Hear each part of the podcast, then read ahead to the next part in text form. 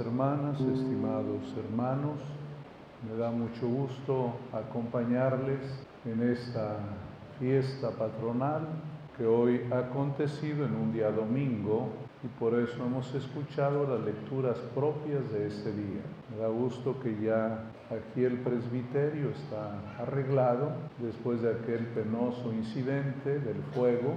Ahí tenemos el vestigio de lo que pasó.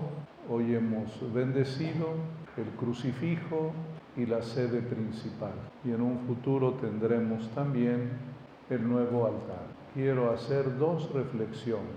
La primera es que Santa Isabel no es santa por ser prima de la Virgen. Es cierto, nos hace mucho bien que nuestra familia, que nuestros parientes sean creyentes y sigan el camino de Cristo, pero el camino de la santidad es muy personal, es un camino de libertad y amor.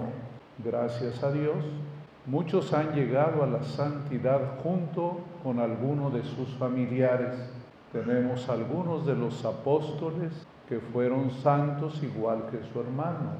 Y en la historia de la iglesia han ocurrido muchas de estas situaciones. Ahorita pongo como ejemplo los papás de Santa Teresita de Lisieux, papá y mamá, también santos. Hay una santa que seguramente nunca han oído hablar de ella porque tiene un nombre muy extraño, se llama Milburga.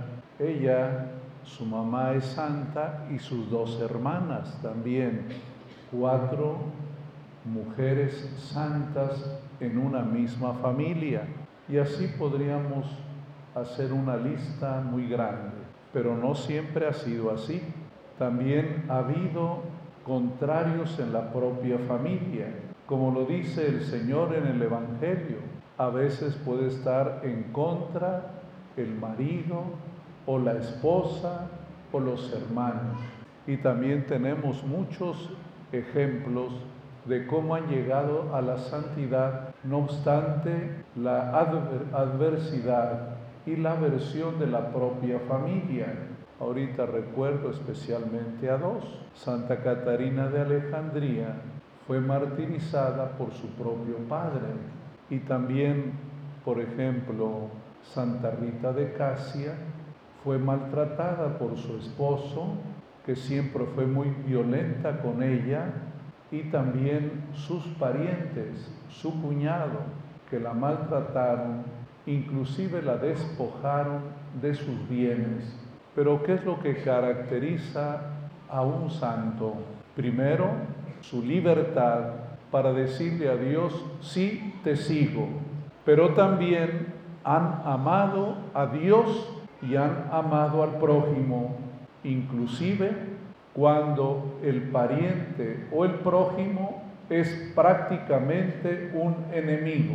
Si leen, por ejemplo, la vida de Santa Rita de Casia, cuando la han maltratado, le quitaron a los hijos, la corrieron, el cuñado se contagió de la peste y quedó solo sin que nadie le ayudara. ¿Quién fue a tenderle la mano? Santa Rita. Ella le fue a ayudar. No obstante, haber sido grosero, abusivo, violento, el camino de santidad no depende necesariamente de quién está contigo, porque cada uno tiene que hacer su propio camino de santidad. Santa Isabel, prima de la Virgen María, tía de nuestro Señor Jesucristo, no es santa por ser pariente, sino porque libremente escuchó la voz de Dios y siguió el camino inspirado por el Espíritu Santo. Dios siempre respeta nuestra libertad. Cada uno dice sí, amén, o dice no. Así es el camino de santidad. Por eso los santos también reconocen que la santidad es un regalo de Dios el martirio es un regalo de Dios. Esto no quiere decir que no luchemos para que también nuestros familiares, hijos, el esposo, la esposa, los cuñados, las cuñadas, los hermanos, también a ellos tenemos que anunciarles el Evangelio, pero recordando siempre que cada uno es libre, libre de decir, sí Señor, te amo, te quiero, te sigo. Hoy le damos gracias al Señor porque Santa Isabel se dejó guiar por el Espíritu Santo y captó el misterio del amor de Dios cuando le saluda la Virgen María y ella se deja conducir por lo que le dice su corazón y la recibe con gozo y alegría y le dice palabras importantes a la Virgen. Dichosa tú que has creído, porque se cumplirá todo lo que el Señor te ha dicho. Hoy la palabra de Dios que corresponde a este domingo tiene una enseñanza sobre el camino de la santidad. Les decía, la santidad es un camino de libertad y un camino de amor. Y el amor tiene una primera expresión, saber mirar al prójimo como un hermano. Es lo que Jesús le dijo a la gente. Ustedes son hermanos. Y el profeta Malaquías dice, ¿por qué traicionas a tu hermano? si son hijos de un mismo Padre. La santidad tiene también esta definición. El santo es hermano de todos. Tenemos el ejemplo muy conocido de San Francisco de Asís, que no solo miró como hermanos a los seres humanos, sino a la misma naturaleza creada por Dios. Hermano sol, hermana luna, el que lleva el amor de Dios en el corazón, todo lo mira distinto, todo lo aprecia de manera diferente, incluso al enemigo lo puede mirar con ternura, con misericordia y perdón. Pero hay algo que tiene siempre el corazón humano, algo difícil de derribar, que es la soberbia de la que hablaba hoy el Evangelio refiriéndose Jesús a los fariseos. Dicen una cosa y hacen otra. Todo lo hacen por apariencia. En el fondo se sienten superiores a los demás. Dice el Señor, en la cátedra, en la silla principal, se han sentado los escribas y fariseos que dicen una cosa y hacen otra dan cargas a los demás que ellos no las quieren cumplir. El camino de santidad es siempre de sencillez, es siempre de humildad.